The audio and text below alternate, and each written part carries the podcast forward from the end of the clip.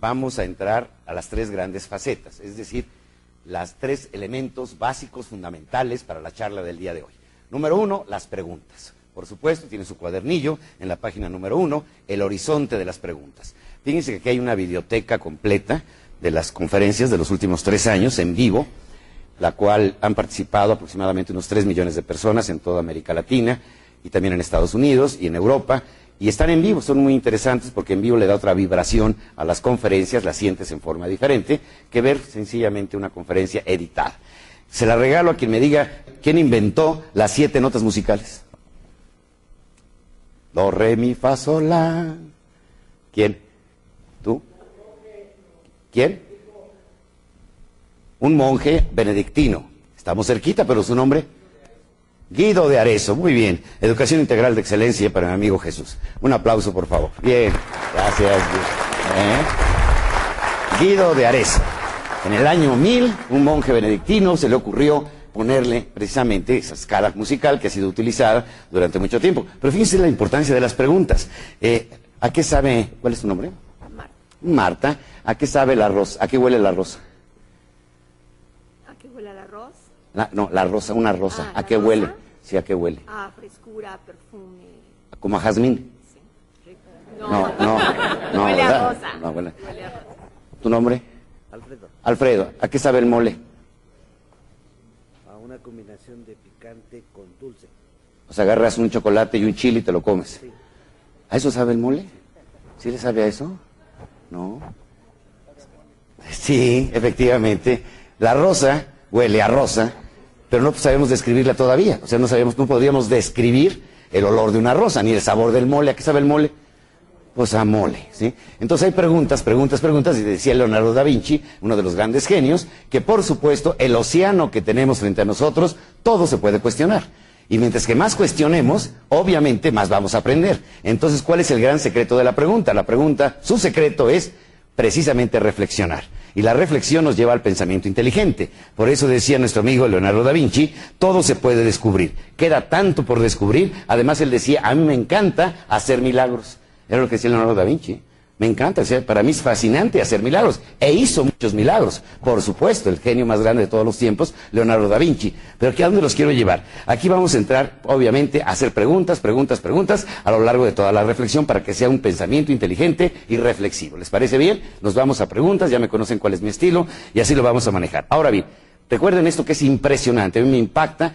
Lo que conocemos del cerebro, lo que conocemos del cerebro, el 95%, 95% se ha descubierto en los últimos 20 años. Es decir, tenemos todavía un mundo que descubrir, la telequinesis, la hipnosis, etcétera, a través del cerebro. Pero aquí viene el dato que es impactante. ¿Saben cuántos datos por segundo asimila nuestro cerebro? Siete datos por segundo. Siete datos por segundo. Es decir, tenemos una inteligencia, obviamente siempre lo ubicamos en el cerebro, pero hay inteligencia en el cuerpo, hay inteligencia en el olfato, hay inteligencia en el oído, y estamos asimilando una cantidad de información bárbara. Entonces les voy a pedir un alto nivel de concentración. ¿Qué es una metáfora? Una vivencia, una reflexión. Pero hace un momento tú lo dijiste la respuesta correcta, dijiste analogía. ¿Lo tienes, por favor? Un aplauso, por favor. ¿eh? Una analogía, es decir, haces, una, una comparación, haz algo similar para tratar de demostrar lo que quieres decir. Entonces, ¿qué resulta? Son analogías. Vamos a utilizar muchas metáforas porque definitivamente esto es una analogía para que sirva de una forma de expresión, pero que al mismo tiempo da una manifestación de lo que quieres decir. Esta es una analogía. Vamos a usar muchísimas analogías. Y por último, aforismos. Aforismos que son muy importantes, pequeñas sentencias, por eso tienen un cuadernillo, para que yo les vaya dictando algunos conceptos importantes para que lo puedan recordar fácilmente el día de mañana. Entonces, vamos con la, la pregunta número uno. ¿Qué es un paradigma? Una creencia, un patrón, ¿Qué es un paradigma? Un paradigma es un molde. Ya tenemos un molde mental, es un troquelamiento mental, y obviamente hay paradigmas que se han ido derribando conforme ha pasado la historia. Vamos a ver aquí cómo se han derribado muchos paradigmas y en el mundo comercial, en el mundo del marketing y en nuestra vida personal. Creencias que han cambiado, convicciones que ya teníamos por hechas y verdades absolutas. Ejemplo, el color de la piel. El color de la piel era una creencia que todos los que tenemos el color austero, como el mío, color serio, color de crisis, con la depresión que viene en Estados Unidos. Entonces, obviamente, habíamos nacido para ser, ¿qué? Esclavos. Por supuesto, era un paradigma falso. Era un paradigma falso que un teléfono tenía que estar conectado a un cable. En muchos conceptos, ahora que estuve en la India hace dos semanas, le decía a mis amiguitos que Dios, el Dios nuestro, el cristiano, el que nosotros conocemos y creemos en él, bueno, pues ese Dios está en Roma, está en Madrid, en Washington, en Chicago, en la Ciudad de México, en Cuernavaca, en Las Brisas, en Cancún, pero por allá no ha aparecido. ¿eh? Por la India no ha aparecido. Y ellos tienen tres millones y medio de dioses y han rezado desde hace tres mil años. Pero Diosito, pues no, Diosito no se ha dado unas vacaciones por allá. Entonces, tal vez sea hincha del Barcelona o del Real Madrid o algo así, pero no, por ahí no ha ido. Entonces, ¿qué resulta? Bueno, las creencias, los paradigmas, tú dices, nuestro Dios es el verdadero, pero para ellos su Dios es el verdadero. Obviamente son paradigmas de cada cultura, de cada pueblo, y los tenemos que respetar. Pero hay paradigmas falsos que nos pueden hacer discapacitados el resto de nuestra vida. ¿Qué necesitamos hacer? Cambiar de creencias, cambiar de convicciones. Pasemos a la siguiente página. ¿eh? ¿En qué consiste la nueva competencia? ¿En qué consiste la nueva competencia? La nueva competencia, señores, hay que entender que la nueva competencia ha cambiado radicalmente. Estamos hablando precisamente de un mundo, y les quiero decir que he encontrado los productos, los mismos productos de marca, me los he encontrado en Nueva Delhi, me los he encontrado en África, me los he encontrado en España, me los encuentro aquí en, cualquier centro comercial de México, etcétera. ¿Qué estamos hablando? De un mundo totalmente globalizado. Es algo que ya no se puede impedir, no se puede evitar. Pero hay una nueva grande, hay una nueva, una nueva competencia. Escuchen bien, por favor. El pez grande se come al pequeño, ¿sí o no? ¿Sí o no? Pues no, ¿sí? Entonces vamos a empezar a ubicarnos. Estamos hablando que ahorita es un juego ya de velocidad y de una gran creatividad. Estamos hablando de velocidad y gran creatividad. Lo veíamos ayer con el iPod, que fue una idea muy creativa, pero por supuesto sale por ahí otro genio que nos ofrece algo más diferente y en otra forma. Bueno, va a resultar que va a romper otro paradigma creyendo que hemos logrado lo, que, lo que estamos obteniendo. Fíjense ustedes muy bien a esto. Les voy a platicar una metáfora. En Tijuana, en la Gran Premier, presentaron los mejores galgos del mundo. Entonces llegó los galgos preciosos, los exhibieron y obviamente la gente empezó a apostar, entonces la apuesta uno a uno, uno a diez, o sea, tú apostabas un peso, te daban diez pesos, otro de cien a uno, etcétera. Y de pronto el séptimo perro, perrillo, feo, chiquitito, así, todo jodido, ¿sí? Y todo el mundo dijo, no, pues ¿cómo va a ganar ese perrito contra aquellos galgos? Definitivamente no hay nada que hacer con ese. ¿Cómo lo vamos a hacer? No, no, no. Las apuestas se pusieron un millón a uno. O sea, que el que apostara un peso por el perrillo aquel, se iba a ganar un millón de pesos. Por supuesto, el perrito, bueno, le rechiflaron y todos los seis galgos le hizo, aquí otro, sueltan la liebre, sale la liebre, todos los y nuestro perrito, así como que están viendo ahí en la pantalla en este momento, nuestro perrito se voltea en lugar de correr para allá, se voltea, les da la espalda a todos y la rechifles bárbara. Y obviamente, y se sienta. Obviamente todos los perros atrás de la liebre ¡ah! llegan a la meta y el perrito abre el hocico y se traga la liebre. Fue más creativo, ¿no? O sea, yo en lugar de que ir atrás de la liebre, pues espero que la liebre llegue. Y entonces se ganó la carrera el condenado perrillo. ¿Qué significa esto? Bueno, mucho ingenio, mucha imaginación y obviamente Obviamente estamos hablando que las nuevas reglas de la competencia, ¿cuáles son? Creatividad y velocidad. Creatividad y velocidad. También por ahí había un hombre que tenía un caballo norteño, pero la desgracia para un ranchero que tiene un caballo y que le salga flojo, bueno, es lo peor que le puede pasar a un ranchero. Entonces el pobre caballo tenía soroche, se mal de altura, ah, todo pendejado todo el tiempo, el pobre perrillo, el pobre caballo. Entonces va a ver al representante de Bayer, entonces le dice, oiga, señor Bayer, me quisiera usted dar, por favor, algún estímulo para mi, para mi caballo, para que se haga animoso, rápido, de alta velocidad. Dice, nos acaban de llegar unos supositorios de muy buen tamaño, y que si usted le mete uno a su caballo, no hombre, su caballo va a tomar una velocidad impresionante. Y el ranchero, desconfiadón, como muchos, pues deme dos. Oiga, no, lo va a matar. Yo quiero dos. Está bien, señor, dos. Dos, aquí está. Pasan los días, a la semana, se encuentra el veterinario el ranchero y le pregunta, oiga, ¿cómo le fue con el supositorio? Y dice, de maravillas. Le metí el primer supositorio, mi caballo salió hecho la madre. ¿Y usted qué hizo? Me metí el segundo para alcanzarlo, ¿sí? Entonces, señores, no les sugiero, no es la forma, pero sí les quiero decir que son tiempos de qué? De aprender. De aprender a alta velocidad.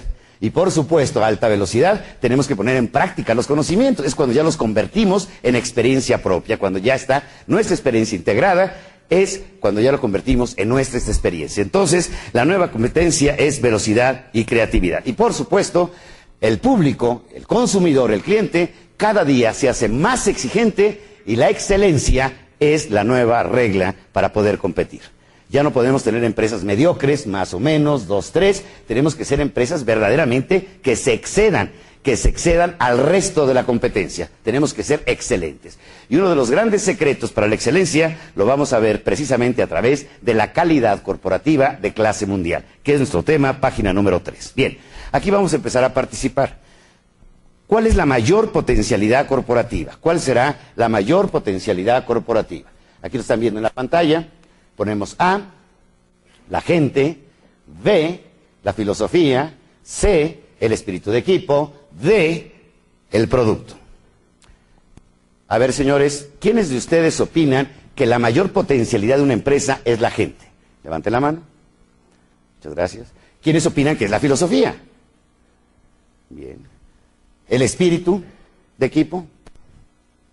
¿El producto? Bien, por eso estamos como estamos. Bien, bajémosla. Sí, señores. Obviamente, eh, a ver, ¿alguno de ustedes levante la mano de casualidad, de puritita casualidad, ha ido a comer tacos? Es muy raro, ¿eh? Muy raro. pues. En México todo lo que no sea líquido es entacable, ¿sale? Todo, todo, todo, ¿sí? ¿Por qué van al taco? Por el trato que le da la gente del taquero. El taquero es fuera de serie. Muy amable, atento. Hay algunos taqueros que te avientan los tacos, ¿a poco no? Te piden, ya tienes pinche taco, ya. ¿Sí? Bueno, ¿algunos de ustedes ha comido menudo? ¿Sí? Y han visto calles que tienen muchos establecimientos de menudo. Bueno, ahí, bueno, el, círculo de la muerte está en San Cosme, ¿sí? Ahí, el que se hace una vuelta completa y sobrevive con un taco, a ver si, a ver si sobrevive. Pero ¿por qué la- hay una taquería en especial que está así? Una menudería que está así. ¿Y por qué la gente está ahí? Por la gente que atiende ese lugar. Ah, no, no, por la filosofía del taquero. Tiene una gran filosofía el taquero, por eso yo voy. Ah, no, porque hay un espíritu de equipo, ¿no? Todo el mundo. ¿Por qué vas? Por el taco, ¿sí? La mayor fortaleza corporativa de una empresa es el producto. Si no tienes un producto de excelencia, olvídate de la filosofía, de la gente, del trabajo en equipo. El producto es un producto perdedor y no lo vas a poder vender. Lo venderás una vez, dos veces, tres veces, pero no va a sobrevivir. Es como el mar, ustedes han visto el mar cómo desecha la basura, cómo la avienta las playas. Lo mismo pasa en los mercados. Un producto que no es de alta calidad, un producto que no es de calidad, lo va a abortar el mercado. El mercado lo tira a la basura. Es decir, tenemos que buscar que un producto de altísima calidad. Si no tenemos ese producto, te vas a morir. Y nadie te va a poder salvar. ¿Por qué? Porque el producto no sirve. Pasemos a la siguiente página, ¿sí? Algunos de ustedes van al supermercado. Señores, el sector varonil, levanten la mano aquellos que humildemente somos mandilones, ¿sí? Bien. Nos mandan al súper, ¿sí? Nos mandan al súper y vamos a comprar el pan. ¿eh? Bien, señores, ¿por qué? eh, Fíjense ustedes qué interesante. ¿Qué compramos en el súper? ¿Qué lista nos da la señora, la que manda en la casa? Esto me acordé de uno muy bueno. La el gallo que el gallo bueno borracho llegaba todos los días hasta las y la y la gallina estaba hasta el gorro del gallo. Entonces dijo, voy a hacer lo mismo que el gallo. Entonces al día siguiente la gallina se fue de parranda, se fue muy perfumadita, muy arreglada, regresó a las 3 de la mañana con unos tragos adentro, media desplumadona, y el gallo se enojó. Y el gallo dijo, oye, ¿qué te pasa? ¿Qué te crees? Nada más qué barbaridad, ¿en qué estado vienes? Entonces la gallina, así media, decía, bájale, bájale mi gallito, porque en esta casa la de los huevos soy yo. ¿eh? ¿Sí? Entonces, un aplauso a las damas, por favor, ¿sí? ¿eh? Entonces, bueno, entonces, la señora, no la de los huevos, la señora, ¿sí? La que nos manda el súper, nos da una lista de qué, de productos o de marcas. ¿Sí? Te dice, ¿me traes unos pañuelos, faciales o unos Kleenex? ¿Me traes un cereal de tostado de maíz o un cornflakes? ¿Sí? ¿Me traes un café o me traes un Nescafé? ¿Me traes eh, unas cervezas o me traes unas negras modelos? Esos son para el señor, ¿sí? Entonces, ¿qué resulta? Bueno, es- nos da que una lista de marcas. Entonces, en la siguiente página, la página número 4, algunos de ustedes van al supermercado, claro, pero ¿qué compramos? ¿Por qué compramos las marcas? ¿Son símbolo de prestigio? Garantizan la calidad, es la imagen de la empresa. Tenemos tres opciones que, ¿por qué son importantes las marcas? Son símbolos de prestigio, garantizan la calidad, es la imagen de la empresa. ¿Quiénes? Levante la mano en la. El B. El C. Bien. Bien, bien. ¿Vienes, por favor? ¿Vienes? Sí, Hazme un favor, ¿sí? Súbete. Ánimo. Bien. Aquí, frente. ¿Qué hora tienes? Yo tengo 20 minutos antes de las 11. 20 minutos antes de las 11, igual que yo, ¿sí? Eh, ¿Tu reloj, qué marca es? Es... Citizen. Citizen. El mío es Rolex. Ay, ¿sí? ¿Pero tenemos la misma hora? sí. Sí. ¿Quién fue el pendejo que pagó más por la hora? Sí, sí. Sí, gracias. Ya te puedes regresar, ¿sí? Un aplauso, por favor, ¿sí? Subió a decirme pendejo, ¿no? Oye, muchas gracias, ¿sí? Pero ¿qué resulta? ¿Qué compré? ¿La hora o la marca? La marca, obviamente, la marca. ¿Por qué son importantes las marcas? Ahí regresamos, ¿sí? Porque son, obviamente, número uno, símbolo de prestigio. Obviamente está garantizado. Están garantizándote que esa, esa marca tiene una calidad que le ha dado durante mucho tiempo, la ha mantenido y le ha dado un prestigio en el mercado. Entonces son símbolo de prestigio, garantizan la calidad, por supuesto, y por supuesto es la imagen misma de la empresa. Mercedes-Benz es Mercedes-Benz, Disney es Disney, o sea, una empresa, obviamente la marca es vital, las tres son verdaderas. Las tres respuestas son verdaderas. Son símbolo de prestigio, garantiza la calidad, es la imagen de la empresa. A ver, señoras, levante la mano. ¿Alguna de ustedes conoce la marca Victoria's Secret? Levanten la mano sin miedo, o sea, no quiero que le exhiban la pieza, no, no, no, nada más quiero que levanten la mano, o sea, no se me apunten. Va.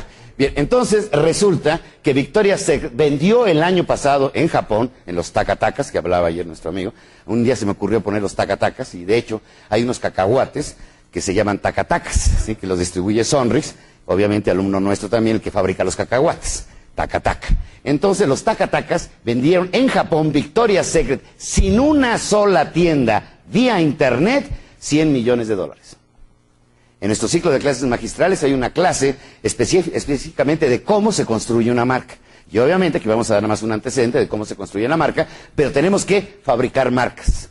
Vicky Form, que también la, familia Saga, que también es maestro del colegio, fue alumno, el papá, fue alumno el hijo, ahora el hijo es maestro ya del colegio, ya somos transgeneracionales. Ellos están creando marcas. El Vicky Form es una marca. ¿Alguno de ustedes de casualidad ha, habido algún, ha, visto algún espectacular discreto en el periférico de Victoria? ¿Sí? No sé, es muy raro, ¿no? Eh, muchos atropellados, muchos, ¿sí? ¿Por qué? Porque están construyendo qué? Una marca. Es la construcción de una marca. Entonces, señores, es muy importante construir marcas. Calidad es marca. Fíjense, todo eso es concepto de calidad. Estoy hablando de calidad, todo el tiempo voy a hablar de calidad. Y lo vamos a aplicar también a nuestra vida privada. Marca.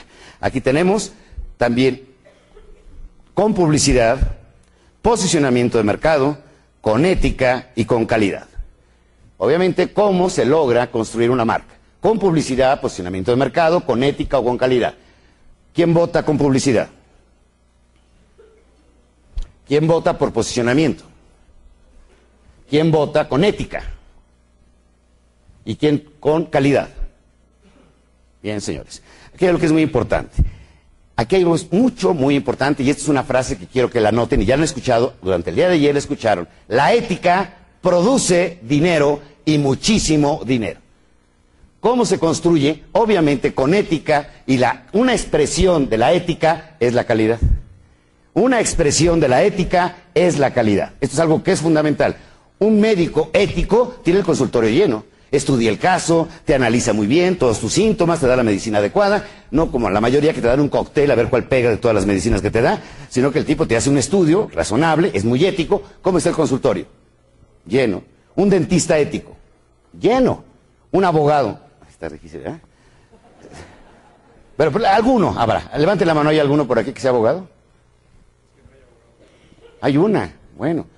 Dos, tres, lo pueden superar cuatro, ¿eh? Bien, este, pero nos da mucho gusto. Imagínate, un político ético. ¿Habrá alguno? Yo me, me- casi no, ¿eh? La verdad. Dicen que invitaron a un congresista mexicano a su colega en los Estados Unidos, también congresista, a su casa de Miami. Y una casa muy bonita, con alberca, una cancha de tenis, una casa de cuatro habitaciones. Y le preguntó el congresista mexicano al congresista americano, oye, ¿cuánto ganas? Y le contestó, 200 mil dólares al año. Oye, ¿alcanza para todo esto? Bueno, con ciertas ayudaditas, sí alcanza. ¿Como cuáles? Dice, ¿ves aquella carretera? Sí, sí, sí, la veo. El 10% está aquí. Ah. Luego lo invita el mexicano al congresista americano a su casa aquí por el Estado de México. Una casita con hipódromo, galgódromo, tentadero, 40 habitaciones, cancha de tenis, alberca olímpica techada. Dice, oye, qué bárbaro, pues ¿cuánto ganas al año? 100 mil dólares al año.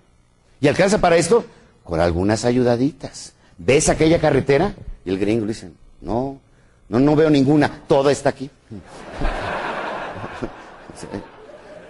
se quedó completita. ¿eh? Obviamente, la ética, señores, la ética, las marcas son ética. Tú compras un Volvo, tiene una ética. Compras un Porsche, tiene una ética. Un Mercedes-Benz, tiene una ética. Es que me, compré un Rolex que me salió medio malo. Entonces, ¿qué es? Es una aplicación de un valor universal. Ese valor universal se llama la verdad. Te estoy vendiendo cosas de verdad. Es algo que son- es verdadero. Lo que te estoy anunciando, lo que estoy promoviendo, es verdad. No te estoy engañando. Por lo tanto, tienes una marca que está logrando prestigio. ¿Por qué? Porque obviamente es ética. Está siendo fiel a la verdad. Es, un derivado del valor universal que es la verdad. Bien, señores. ¿Qué significa calidad? ¿Qué significa calidad? Pasamos a la página número 6. ¿Qué significa calidad? Entregar un producto perfecto, cero defectos, hacerlo bien desde la primera vez. ¿Ya lo tienen? ¿Están viendo todos? Bien. A votar, señores, entregar un producto perfecto. Cero defectos. Hacerlo bien desde la primera vez. Bien. Todas están mal. Ninguna es verdadera. Señores, ¿quién dice si este hotel es bueno, malo o regular? ¿La señora Kalash, que es la dueña? ¿Quién puede decir que el hotel es bueno, malo o regular? ¿No han ido a comer acá abajo a los pericos, a los canarios? Dije un pajarraco más grande, ¿no? Que es más chiquito, ¿sí? Bueno, ¿quién puede decir si es bueno el restaurante? A ver, levanten la mano. ¿Quiénes de ustedes son casados? A ver, señores, ¿cómo son como maridos? ¿A quién le tendríamos que preguntar?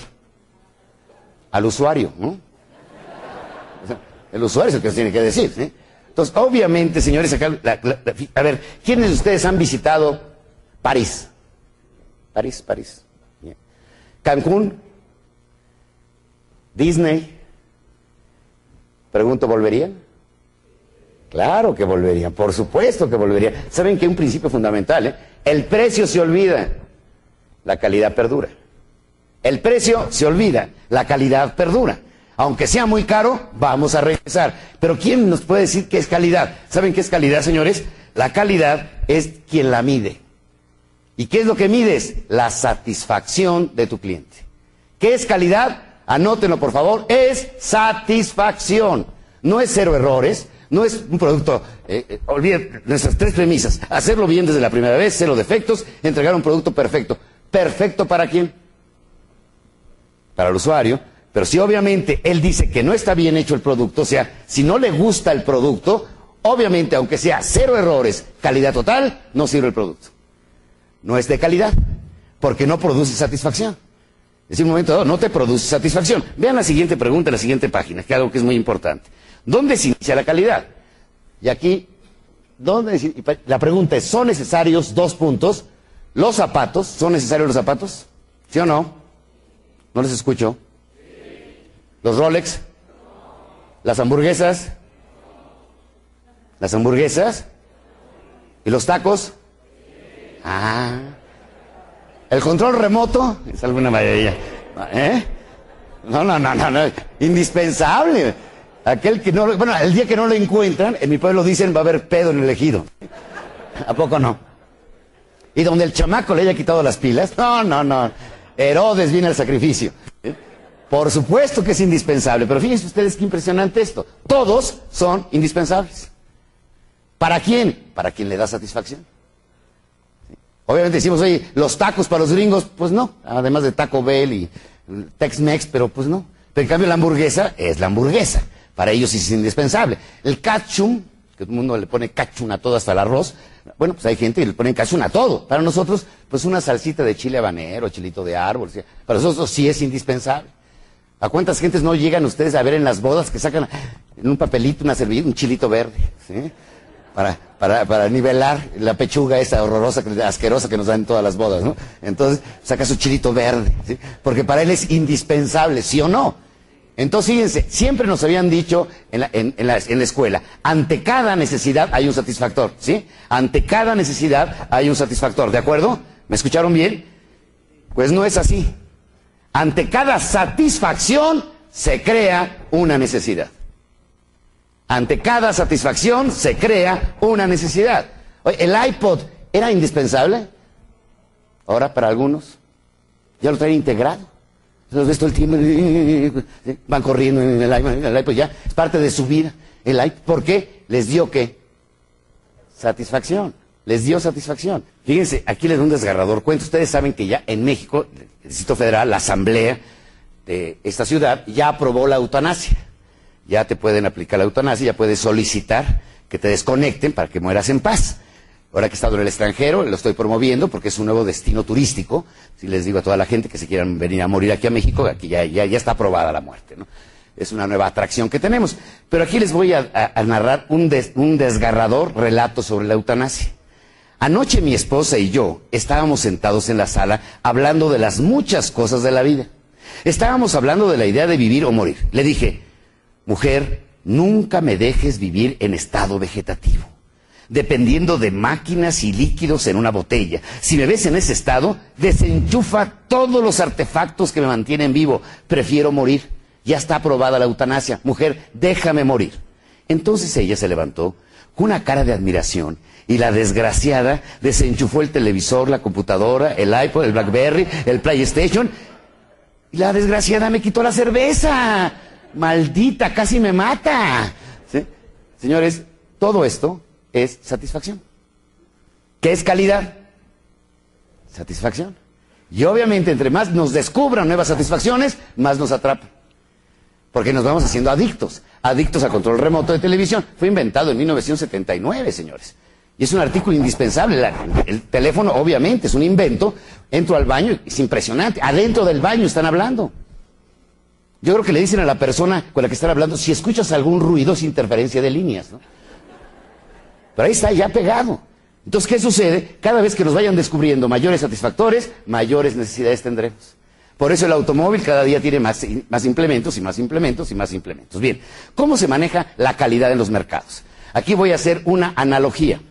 Van ustedes a abrir página número 8 y van a encontrar tres círculos. Uno dice rojo, blanco y azul. Voy a hablar de océanos. Vamos a hacer una, vamos a hacer una similitud entre lo que es un mercado rojo, un mercado blanco y un mercado azul. Y les pusimos por nombre océanos porque son grandes mares en los que hay que navegar. Todas las empresas tenemos que navegar en esos mares. Y escuchen ustedes muy bien. Bien, ¿qué es un mercado rojo? Un mercado rojo, obviamente, es donde hay los mismos productos a precios similares. Por ejemplo, tú vendes, no sé, pasta dental. Y entonces eh, también tienes una gran competencia. Pero ¿qué busca el cliente? Que está en tu mercado. Es mercado adicto de colgate. O sea, el señor es colgate, colgate, colgate, pero crees sacó una promoción esta semana de dos por uno. ¿Qué hace nuestro cliente? Se va a Crest. Colgate responde inmediatamente dice, no, yo además te voy a regalar el cepillo de dientes. ¿Qué hace el de Crest? Se va al Colgate. Y lo dice Crest, no, yo además te voy a dar un clean bebé en la madre, vas para allá. ¿sí? Y entonces, ¿qué sucede en el Océano Rojo? Estás compitiendo en forma sangrienta a ver quién aguanta más en materia de costos y hasta que, hasta que reviente el más débil. Obviamente el que ya no soporte va a reventar, no va a poder aguantar una agresividad con un poder de capital bárbaro, oferta, oferta, oferta, oferta, hasta acabarte. ¿Qué, ¿Qué, hacemos en el producto rojo? Obviamente tenemos que abatir costos, abatir costos. Tenemos que producir cada día más con menos. Es productividad, ¿eh? lograr más con menos, es productividad. Tenemos que salir a buscar qué innovaciones tecnológicas, la forma de tener más producto con menor costo, etcétera, abatir costos. Obviamente renovar el producto, cambiarle su presentación, regresar al origen de nuestra empresa. Tenemos que hacer toda una reinvención corporativa para poder estar en dónde? En los océanos rojos. El océano rojo lo que busca es dar más producto por menos pesos. Más calidad por menos pesos. Es más por menos. Y el consumidor, todos los que estamos aquí, ¿por qué compramos zapatos chinos de contrabando? ¿Por qué? Porque son más baratos. ¿Por qué existen los mercados paralelos? Porque son más baratos.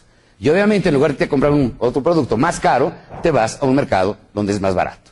Hay un segundo océano, el océano blanco. En el océano blanco no hay mucho que hacer porque obviamente tú no eres consumidor de ese mercado, no te interesa el producto y por lo tanto nunca vas a consumir del océano blanco. Hay ejemplos que son muy claros. Por ejemplo, eh, un mercado difícil de ganar. Aquí tenemos a Victoria's Secret. Vamos a ver aquí a Victoria's Secret, unas prendas para estimular nuestra inteligencia visual. Pero hay un mercado que jamás va a poder penetrar, nunca, jamás de los jamases. ¿Cuál será ese mercado? Pues ya no, ¿verdad? Ya como para qué. O sea, ya, no, o sea, la verdad ya no, o sea, nunca le va a comprar, ya Victoria ese es, es, un mercado blanco para ellos. Por ejemplo, tenemos un Clean Bebé, ¿sí? Un Clean Bebé, pero hay un mercado que pues no le interesa el Clean Bebé, aunque todos los días lo hagan, pero no, ¿sí? O sea, esos hombres no van a comprar un Clean Bebé, algunos lo necesitan, pero no es realmente el mercado natural. Entonces estamos hablando que en el Océano Blanco la gente tiene que cambiar de costumbres y hay costumbres que no vas a poder cambiar nunca. Entonces, ¿qué resulta? El, el mercado blanco no hay nada que hacer. Habría que cambiar de costumbres y no vamos a cambiar de costumbres. Va a ser mucho, muy difícil entrar a un Océano Blanco. Pero entramos a la gran oportunidad que se llama Océano Azul. Y el Océano Azul les voy a dictar tres definiciones que son muy importantes. Es la tecnología de punta, es lo último que tenemos en materia de marketing. Y todo esto es calidad, ¿eh? Todo esto es calidad. Es donde quiero ir. No se me descentren del tema. Estamos hablando de calidad fundamentalmente. Bien, ¿qué es un Océano Azul? Crear un mercado sin importar la competencia. Crear un mercado sin importar la competencia. No nos va a importar la competencia. Esto es lo que nos va a dar el Océano Azul. Número dos, el cliente no sabe que puede ser cliente. El cliente no sabe que puede ser cliente. ¿Ya lo tienen?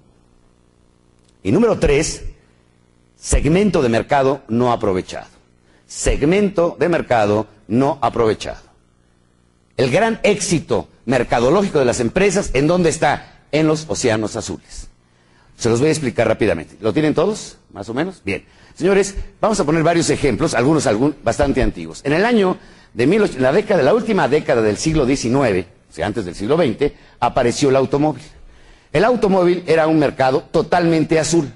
Azul porque era para un mercado muy, de mucho dinero, es más, el presidente Wilson decía, la mayor expresión del capitalismo sobre el socialismo son los burgueses en automóvil.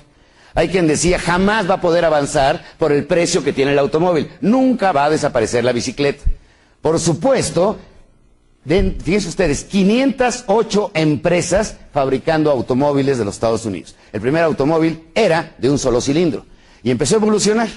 Entonces apareció un hombre genial que se llamaba Ford, nombre, apellido de coche, de nombre Henry, y dijo el señor Henry Ford, ¿saben qué? No vamos a competir contra los 500 fabricantes de automóviles. ¿Contra quién vamos a competir entonces? Dijo, ah, con la carreta a caballos. Vamos a empezar a buscar al mercado. Ellos no saben que pueden tener un coche.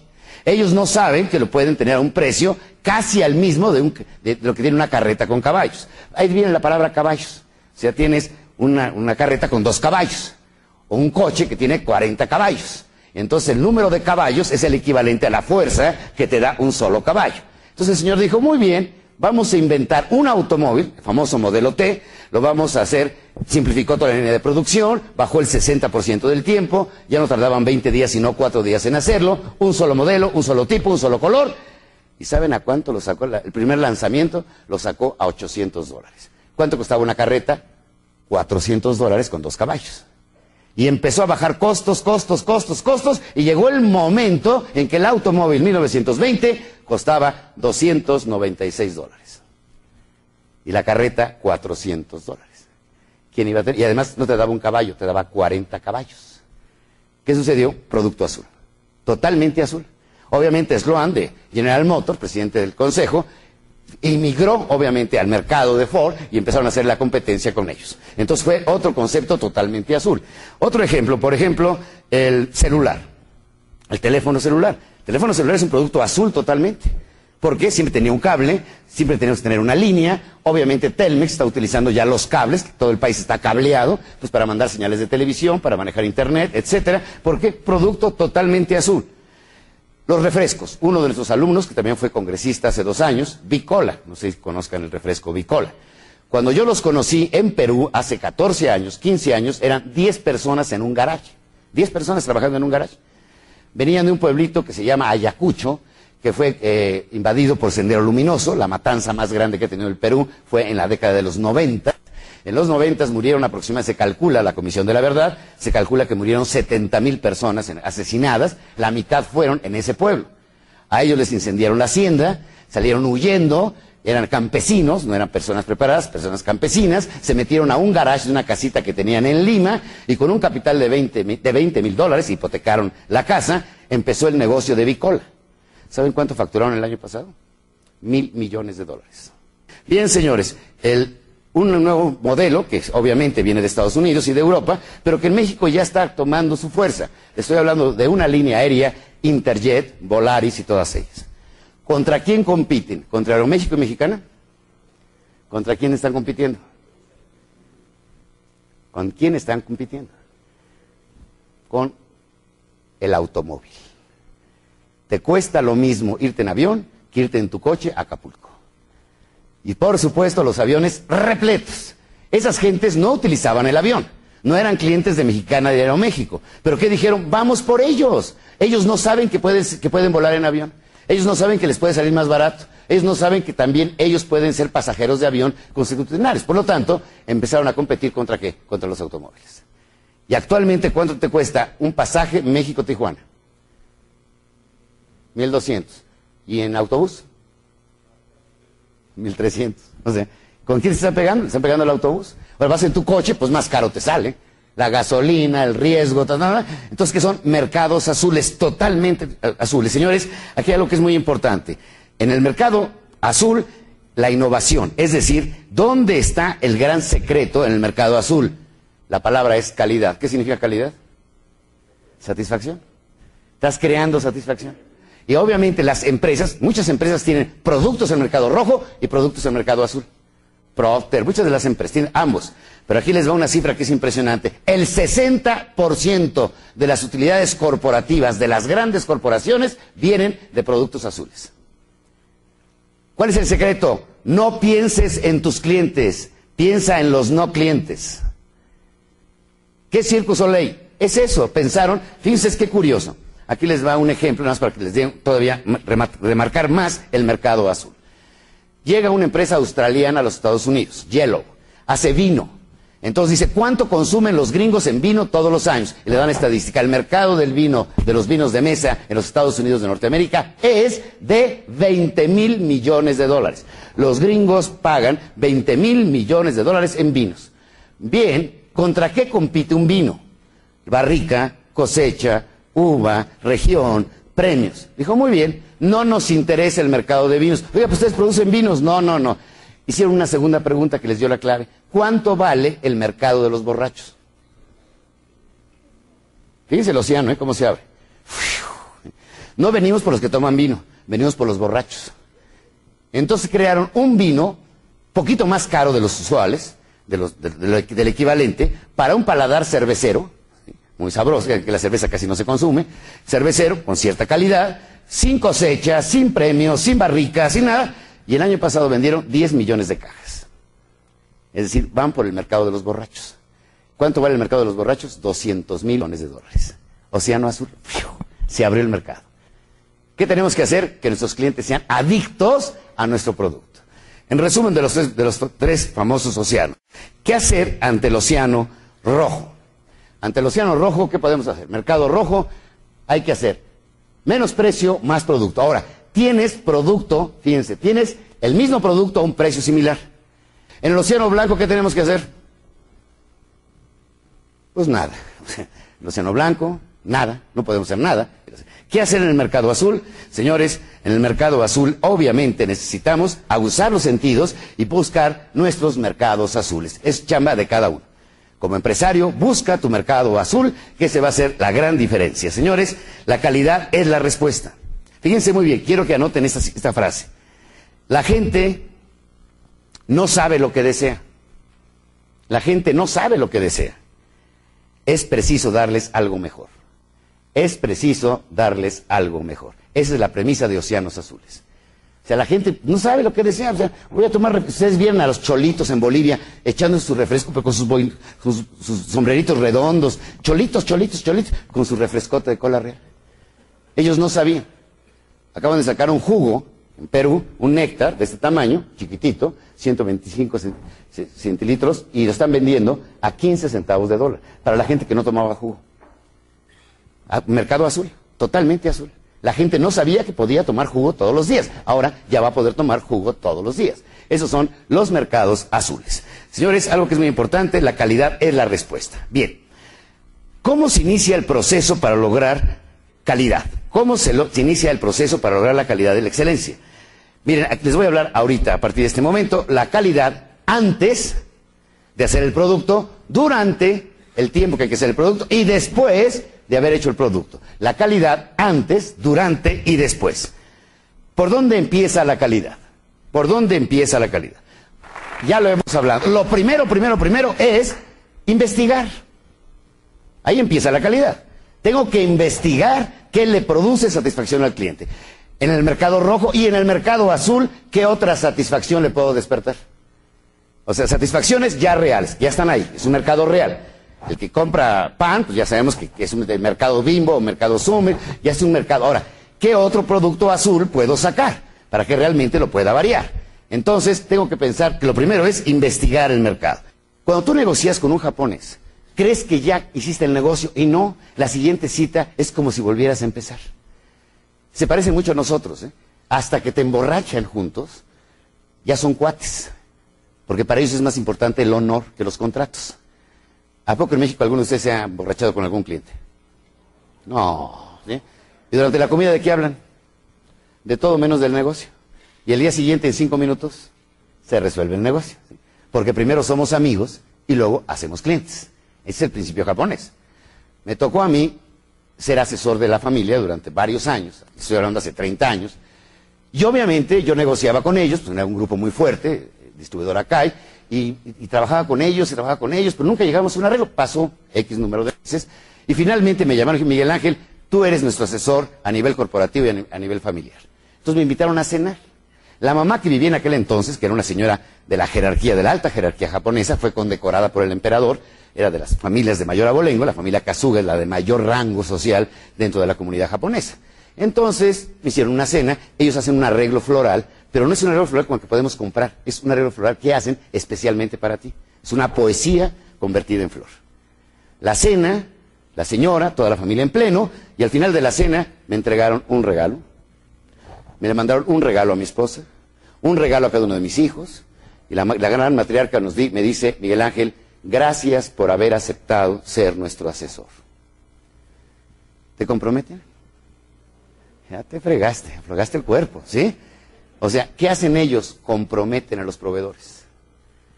¿Cómo deben tratarlo? Decía Carlos Sazú ayer. ¿Cómo debes tratar al proveedor? Como cliente.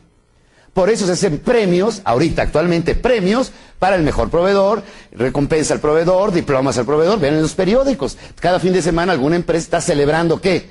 A los campeones proveedores. Sonrix, que fue una idea de la que habló ayer precisamente, muy brevemente Salvador Alba, fue una idea genial. Ellos estaban facturando 80 millones de dólares en dulces al año sin una sola fábrica de dulce.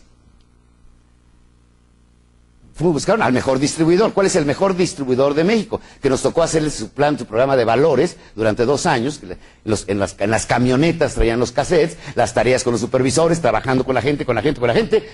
Sabritas, el mejor distribuidor de México.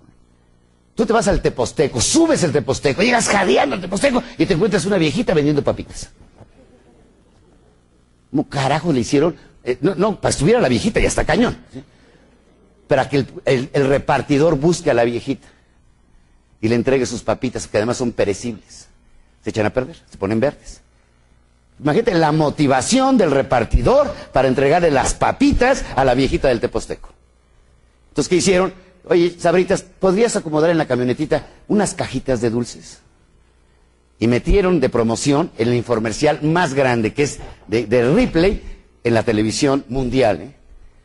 La nana más barata de este país, Chabelo. Entonces, señores, el mercado, ¿cómo se inicia? Compromiso. Por eso en la página número 10 dice compromiso con la calidad.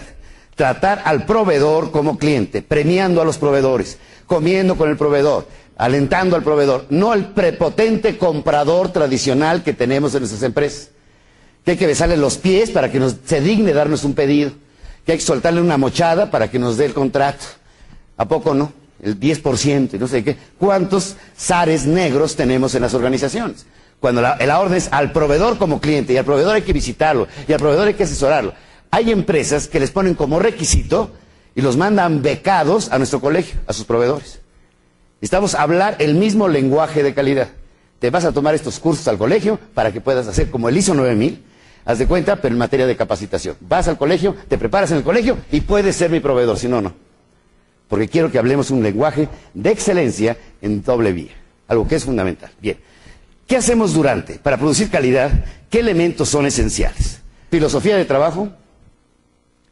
La filosofía en el trabajo es la piedra angular de toda organización. Cuando tuvimos la oportunidad que nos contrató hace seis o siete años, Jack Wells para la división Turbinas en Miami, por supuesto, yo preguntaba, siempre preguntamos a qué vamos, por qué vamos, qué es lo que esperan de nosotros, qué es lo que quieren que hagamos, y sacamos una lista de problemas, de prioridades, y nos explicaban la filosofía Wells. Decía la filosofía Wells es muy sencilla. Si una persona saca 10 cumpliendo con la filosofía corporativa y saca 10 en resultados, ¿qué hacemos? Le consentimos la bolsillo y el corazón. ¿Se lo vamos a consentir? Lo mandamos a cursos, le pagamos bien, le damos bonos, le damos viajes, le damos premios, le damos 10 por 10. Fíjense, filosofía y resultados. Si una persona tiene 10 en filosofía, pero cero en resultados, ¿qué hacemos con él? Oportunidad. Para eso nos contrataron a nosotros. La gente que no está obteniendo resultados, pero que son fieles, fieles, fieles a la filosofía de nuestra, de nuestra empresa, General Electric. Si una persona saca 10, cero, perdón, en filosofía y 10 en resultados, mandamos traer al maestro de karate para que le aplique, ¿sí? Un pequeño empujón. Es decir, fíjense bien, ¿eh? 10 de resultados, cero en filosofía, a la calle. ¿Cuánta gente no quiere despedir a ese vendedor que llega tarde, que es enojón, que, el tipo va en contra de todo? Dice, ah, pero vende. Y lo aguantas, ¿eh? Y aquí no, dice es- ese es el gran secreto de General Electric. ¿Cuál es su filosofía de trabajo? Te tienes que sentar en la piedra picuda y hacer la filosofía de trabajo. ¿Cuál debe ser tu actitud en el trabajo, tu velocidad de respuesta? Tienes que hacer, hagan, por favor, anoten la palabra, arquetipo, un arquetipo de la persona que debe trabajar en tu empresa. ¿Qué cualidades, qué actitudes debe tener? Lista cuatro, cinco, diez, las que tú quieras. Entre menos mejor, para que sea más simple. Una persona con velocidad de respuesta. Hay empresas que tienen eh, como valor la urgencia, respuestas muy rápidas, rápidas, rápidas, rápidas. La cortesía en un hotel, la armonía, la presencia, etcétera. O sea, características, el arquetipo. Ese es el tipo de persona que necesitas en tu empresa. Pero hay una parte que es fundamental. Esa persona tiene que tener muy clara la filosofía de trabajo. Practicante de esa filosofía. La debe vivir todos los días. La filosofía es la parte nuclear. Número dos, señores, gente capaz. Aquí viene gente capaz. ¿La gente es importante en una empresa? Solamente los capaces. ¿sí? Porque hay muchos que no son equipo, son equipaje. ¿Qué tenemos que hacer con el equipaje? Bótalos. Fuera de la empresa. Adiós. No te subas. Tenemos que buscar qué gente capaz. Y aquí les doy una estadística de Gallup y agárrense, por favor, que es muy dramático lo que les voy a decir. Después de dos millones de encuestas en todo el mundo, de cada 10 personas en una empresa, repito, de cada 10 personas en una empresa, 8 hacen un trabajo que no les gusta. Fíjate qué espantoso. Terrible. ¿eh? ¿Dónde empieza la gente capaz? Para elegir gente capaz necesitas buscar gente que le guste lo que va a hacer. Olvídate del ridículo, ridículum vitae, el ego mural, todos los diplomas, que le guste lo que va a hacer. Si a una persona no le gusta lavar coches, ¿cómo los va a lavar? Y si le encanta, como mi compadre, lavar coches, ¿cómo lo hace? No, hombre, le da hasta besitos al coche, ay, le da su fajetorapia. y la madre. ¿Por qué? Porque le encanta hacer ese trabajo. Hay gente que no le gusta su trabajo y están forzados esos que ¿Qué haciendo? Pues aquí no más, jefe. Haciéndome medio pendejo, pero aquí estoy. Porque no me gusta lo que hago. Me molesta muchísimo lo que hago. Por lo tanto, lo hago mal. ¿Dónde empieza la capacidad de encontrar gente capaz? Busca gente que le guste lo que está haciendo. Buscar talentos. Lo que decía ayer eh, Carlos, ¿no? Cómo les entregaba un billete de a 100 pesos por el periódico de 35 centavos y si le daban el vuelto los contrataba. Disney, no son impresionantes. Llegan a un restaurante, ¿saben quién es la competencia de Disney? A ver, regalo. Otro debe. Ahora, mujer y hombre, binomio para triunfar. Órale. Bueno, el que, el que vea esto y no ligue, tiene el cerebro teflonado, me cae. ¿eh? Es todo un manual, ¿sí? De cómo hacer feliz a una mujer. No. Discovery, no. Nadie, no. McDonald's, no. Six Flags, no. Ojete, no, eso no sé quién es. Ah, ah, ah, ah, a su propia gente, no. Los niños. ¿Quién es su competencia? Un aplauso, por favor, ¿sí? Bravo. Fíjense, la competencia de Disney es toda aquella empresa que deje más satisfecho a su cliente. No importa si es inmobiliaria, compañía de seguros, gasolinera, restaurante, todo aquel que salga súper satisfecho es competencia de Disney. Nadie puede salir más satisfecho que un cliente Disney. Y si alguien le está ganando, van a copiarlo. Entonces llegan a un restaurante los directores y tienen unas tarjetas siempre. Ven un mesero rápido, veloz, sonriente. Mañana nos visitas en Disney, en nuestro departamento de personal. Se andan pirateando a todos, en cualquier, en gasolineras, en talleres, en restaurantes, pirateándose gente positiva. Porque para ellos es un ingrediente fundamental. Llegas a Disney, te dicen, Saúl, sonría. A los 10 minutos, el entrenador, Saúl sonría. A los 20 minutos, Saúl sonría. A la media hora, Saúl ya está hasta la madre. ¿Qué está haciendo? Sonriendo. Y sonríe. Y dice, sí, estáis sonriendo. Para que no se le olvide, ¿eh? Y entonces, jode, y jode, y jode, y jode. Esa es la filosofía. ¿eh? La filosofía es de verdad, ¿eh? joder, joder, duro, duro, duro. Se describe en una metáfora. Es escribir en la nieve. Tienes que estar siempre con lo mismo, con lo mismo, con lo mismo, con lo mismo. Es impresionante. A mí me tocó conocer a Eisner hace muchos años, cuando fui a la inauguración del Gran Floridian Hotel, y el tipo andaba con unas orejotas de este tamaño. El presidente de la empresa, ¿eh? Que en aquel entonces ganaba 22 millones de dólares al año. Ya nada más calcula el sueldo. Lo veías en camisa con unas orejotas de Mickey Mouse. ¿Qué estaba haciendo? Modelando a todos sus trabajadores de escuchar al cliente. Escuchar, escuchar, escuchar, escuchar al cliente. Lo andaba modelando. Y la inauguración le dio por saludar a los que son en ese parque, creo que son 14 mil trabajadores, de mano a cada uno. Y obviamente le preguntaba por él, tiene, un asesor, se llama Willy. Willy, ¿cómo estás? Se llama Felipe. Eh, Felipe, ¿cómo estás? Se aventó 20 horas saludando gente, modelando, siendo congruente con la filosofía Disney. Fíjate qué impresionante. Entonces, será importante realmente buscar gente capaz, señores, hay que buscar gente capaz. ¿sí? Gente capaz que quiera trabajar contigo, que le guste tu misión, que le guste tu sueño, que se enloquezca con lo que tú enloqueces, que, bueno, que los, ya quiere que sea lunes, ¿sí? Los domingos, ay, qué bueno, mañana regreso. La mayoría que hacen los lunes. Eh, No, el, no, el drama empieza el, domingo en la tarde. En la madre, mañana es lunes. Y el lunes toma su cruz y se va a trabajar. Y el viernes a las 7 de la noche, con los primeros tragos, empieza a resucitar. Ah. La gente cuando se jubila huye del lugar. Ya no quiere estar ahí. Le revienta estar ahí. ¿Y cuántas gentes? Son pocas, conozco ya de cierta edad, como la mía, de la tercera vuelta del odómetro, ¿sí? que nos vamos a morir trabajando porque nos encanta el trabajo. Yo no me, yo no me visualizo jubilado. Primero estrangulo a mi vieja, yo creo, ¿no? Para empezar. ¿sí?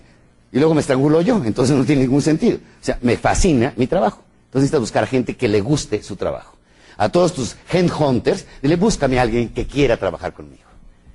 Y lo primero que presentan las empresas de clase mundial cuando contratan a alguien es la filosofía corporativa. Esta es la filosofía. ¿Quieres entrar o no quieres entrar? Es que a mí no, se, no me nace sonreír. Esto no es embarazo, pendejo. Tienes que sonreír. O sea. Estés de mal humor, tengas ganas, no tengas ganas, tienes que sonreír. ¿sí? Entonces, señores, y por último, durante, ¿cómo garantizamos la calidad? Señores, obviamente, obviamente, apego a las normas, apegarnos a las normas. El apego a las normas es fundamental, porque es el ISO 9000, es las normas ya escritas, los procedimientos ya escritos. Esto existió hace muchísimos años. Luis Echeverría puso la unidad de organización y métodos en todas las secretarías de Estado, para que todas tuvieran métodos de trabajo. No sirvió de nada, obviamente, en las manos inadecuadas. Pero ¿qué sucede? Obviamente es un apego a las normas. Pero aquí viene una premisa que quiero que anote. Tratar al colaborador tratar a cada colaborador como queremos trate al cliente. Tratar a cada colaborador como queremos que él trate a los clientes. En las empresas, en algunas empresas, parece que hay concurso, premio a la peor jeta del día. ¿Sí? ¿Alguno de ustedes ha ido al Seguro Social? ¿Han visto la actitud tan positiva que tienen? ¿Sí? La forma en que lo atienden a uno. ¿sí? en el IFE, ¿no? Pase, siéntese, aquí está, ¿sí? La actitud. Señores, cada colaborador debe ser tratado como yo quiero que trate el cliente. Y la palabra mágica, antes de irnos a tomar un cafecito, la palabra mágica es trato. Trato. ¿Cómo tratamos a la gente? Ayer lo decía clarísimo Carlos Casuga. O sea, tu bienestar, tu bien ser, la disciplina, la limpieza. Pero el primer trato que te tienes que dar es un trato de excelencia a quién? A ti mismo y a cada uno de tus colaboradores. Lo vamos a ver después. Oye, Miguel Ángel, ¿cuándo? Es que la gente no entiende, lleva años diciéndose, no te quejes. Tienes que seguir repitiéndolo. Si no, no tendría ese puesto, pendejo. ¿sí? Sería tu jefe. ¿sí? Entonces, es una regla de filosofía. Nunca compitas con alguien más débil que tú. Nunca.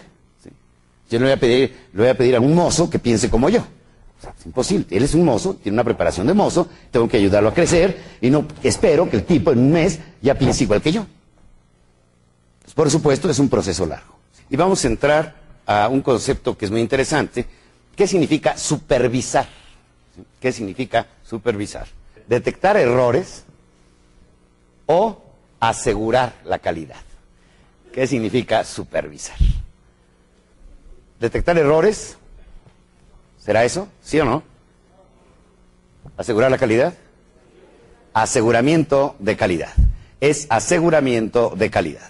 Encontramos una empresa en Corea, en Samsung, seguramente Saúl Bretón, que fue compañero de viaje en aquel entonces, eh, recordará que bueno, les entregaban un libro a la semana, el fin de semana, para leerlo completo y el lunes el resumen.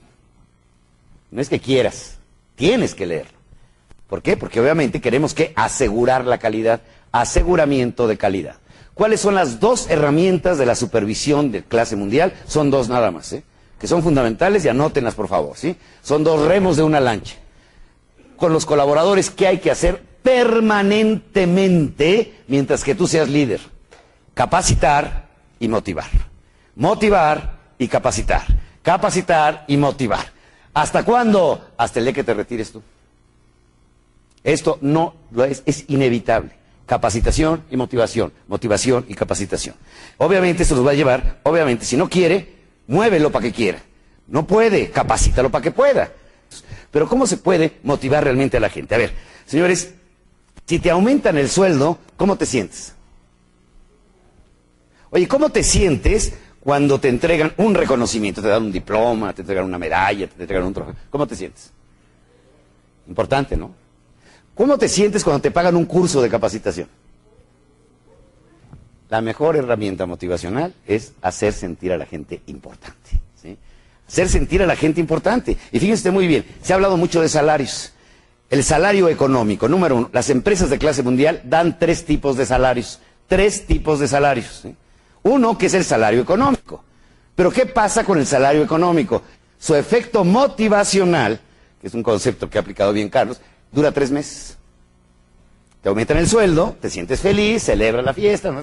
segundo mes incorporas al gasto, al tercero ya está incorporado. Y al cuarto mes ya te sientes explotado. Y ahí te la vas llevando. ¿sí? Es una curva. así. O sea, salario económico hay que pagar lo más que se pueda. Lo más que se pueda. Pero obviamente no es el único factor de movimiento. ¿Qué son factores de movimiento? Los premios, las recompensas, los viajes, bueno, son económicos. Pero viene otro segundo salario que es muy importante. Salario psicológico. El salario psicológico es porque te hacen sentir importante, porque te premian, porque te dan, en ese momento te hacen sentirte que eres la estrella de la empresa. Obviamente es fundamental el salario psicológico. Y el último salario es el salario espiritual, que es cuando te hacen mejor persona. Si alguna persona lo mandaron a este congreso, la empresa pagó, obviamente, ¿qué le están diciendo? Queremos que seas mejor persona. Es un salario espiritual. Quiero que te lleves los conocimientos no solamente a la empresa, quiero que lo compartas con tu esposa, con tus hijos, con la comadre, con el vecino. Queremos que seas mejor persona espiritual. Y las empresas de clase mundial dan salario económico, salario psicológico y salario espiritual. Además son protagonistas de un mundo mejor. No esperan a que las cosas mejoren. Ellos están haciendo que el mundo mejore. Tienes 10 empleados, son 10 seres humanos mejores. Tienes uno, esa persona es mejor. Entonces, ¿qué sucede? Tenemos que provocar ese cambio. Cada persona que cambia es su herencia, es lo que están dejando, es la trascendencia. Salario espiritual es trascender. ¿Cómo se trasciende? Haciendo otros seres humanos mejores. Es la forma de trascender. Es la trascendencia lo que estamos buscando. Bien, señores. Por supuesto, ¿por qué es importante el reconocimiento positivo? ¿Por qué es importante, página número 14, por qué es importante el reconocimiento positivo? Y tenemos gente que piensa, no es necesario, cada quien tiene que cumplir con sus responsabilidades. ¿Han escuchado alguna pendejada de esa alguna vez? Hay mucha gente que piensa que no es necesario. Refuerza las actitudes positivas. B, se hace sentir importante a la persona. Crea adicción positiva. ¿Cuál creen que sea la correcta? ¿La B? B, C y D son correctas. B, C y D son correctas. ¿Por qué, señores? Miren, número uno, refuerza actitudes positivas. Por supuesto, estás mandando un reforzamiento. ¿Para qué? Para que repita la acción. Oye, qué bien arreglada vienes hoy. Es un reconocimiento. ¿eh? Fíjense ustedes muy bien el, el concepto. Hace sentir importante a la persona. Crea adicción positiva. Es muy importante. ¿eh? Señores, revisen, por favor, alerta lo que voy a decir, el éxito. Cada vez que haya un éxito personal o de su gente, revísenlo. El éxito se alimenta de éxito. Siempre revisamos los fracasos, pero tenemos que revisar nuestros éxitos. Entonces tenemos que demandar que refuerzos positivos, constante, constantemente. Aquí les van rápidamente las siete reglas del reconocimiento. Siete reglas del reconocimiento. Tenemos por ahí un pequeño videoclip.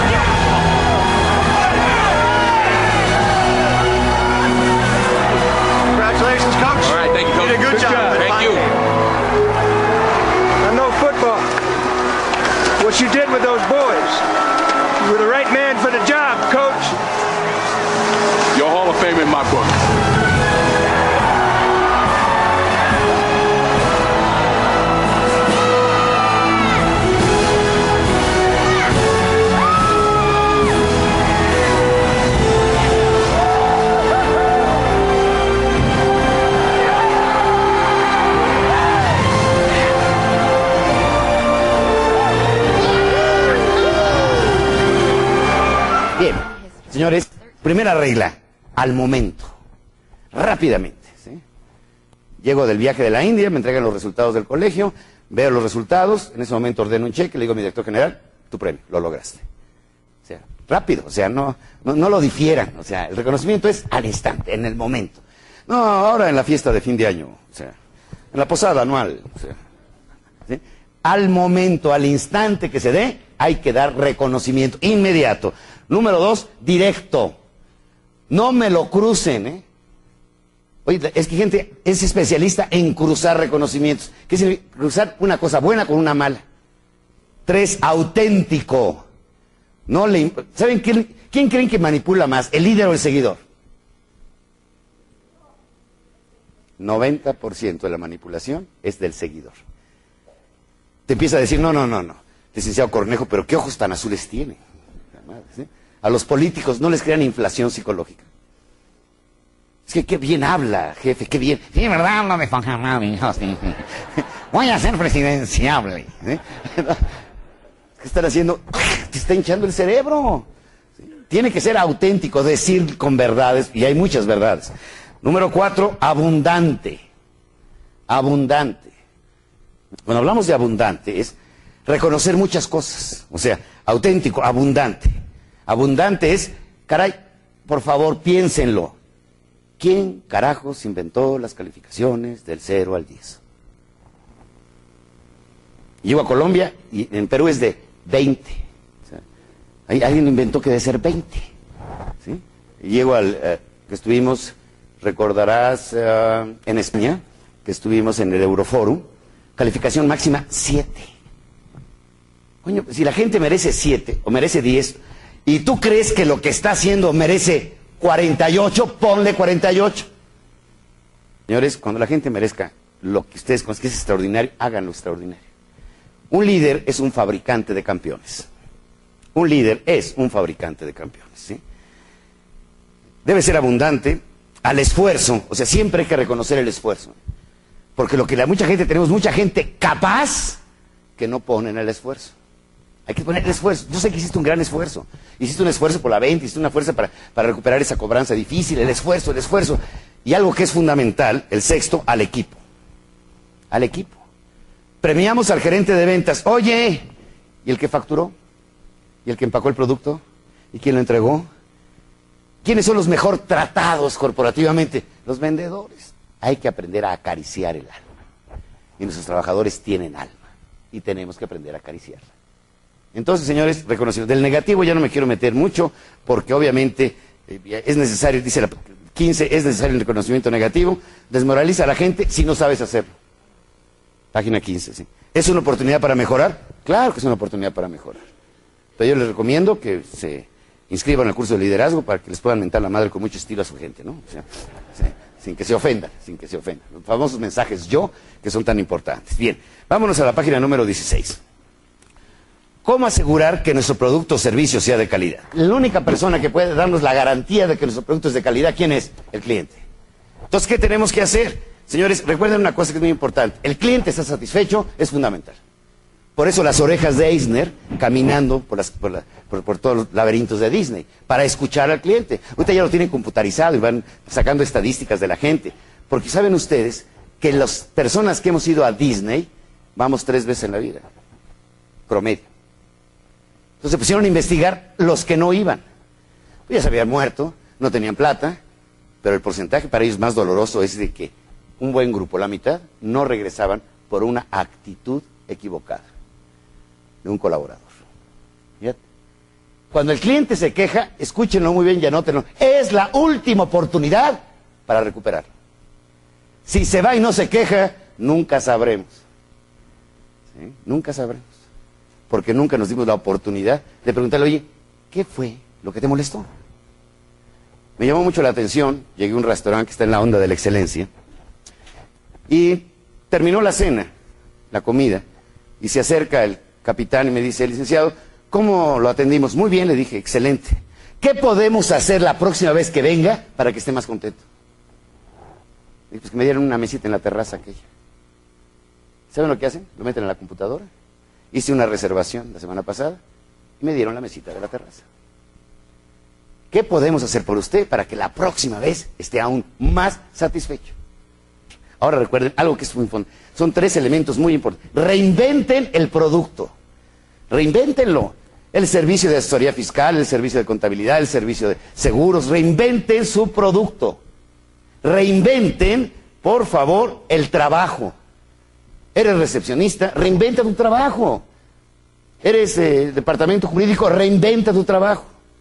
Y lo más bello que ojalá esta mañana salgamos pensando con una sola idea. Obsesión significa idea que predomina nuestra mente. Es una obsesión. Una idea dominante.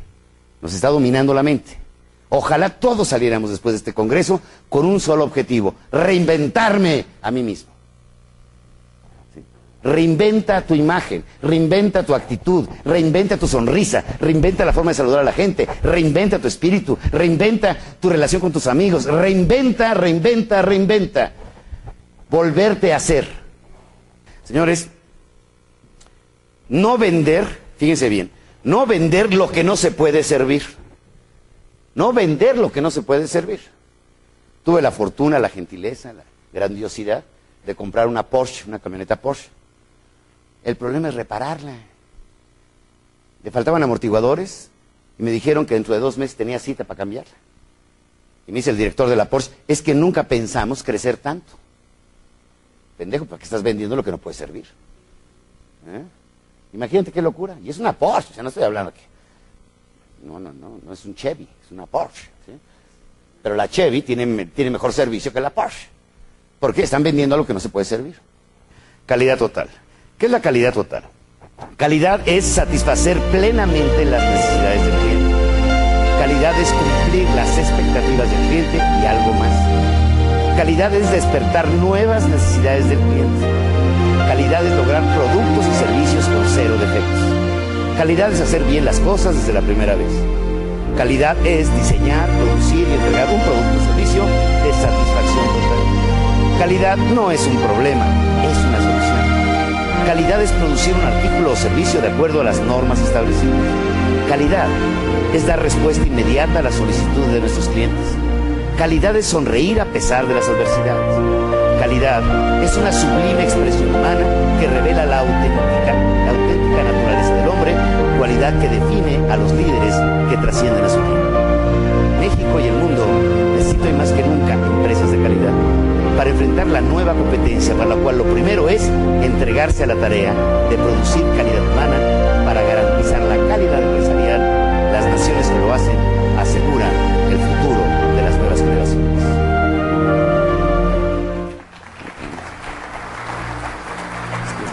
Es que me dice la gente, es que la calidad es cara. No, lo caro es que no tengas calidad. Ese es el problema. Lo caro, caro, caro es no tener calidad.